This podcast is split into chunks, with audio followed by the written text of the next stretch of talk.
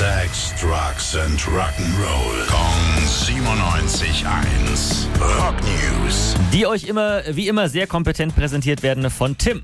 Hi Basti. Def Leppard wollen sich scheinbar ein bisschen, naja, als BWLer würde man vermutlich sagen, diversifizieren, ihr Portfolio erweitern. Aha, was haben sie sich denn ausgedacht? NFTs, eigene Kryptowährung, ganz modern ja irgendwie gerade. Ja, ja, aber das ist es nicht. Äh, Im neuen Projekt geht es ums ganz große Geld. Def Leppard, Let's Rock It heißt's und ist ein Handyspiel.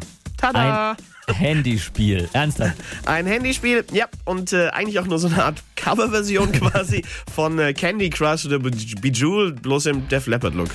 Das klingt nach einer wirklich großen Revolution für Handyspiele. das war's auch schon, was sie angekündigt haben. Ja, nicht ganz. Am Rande haben sie nämlich auch schon bestätigt, äh, dass es nach der neuen USA-Tour, die jetzt losgeht, nächstes Jahr nach Europa geht und das Mötley Crew dafür auch schon zugesagt haben. Das ist doch mal eine Neuigkeit. Danke, Tim.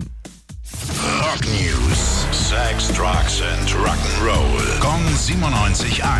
Frankens Classic Rocksender.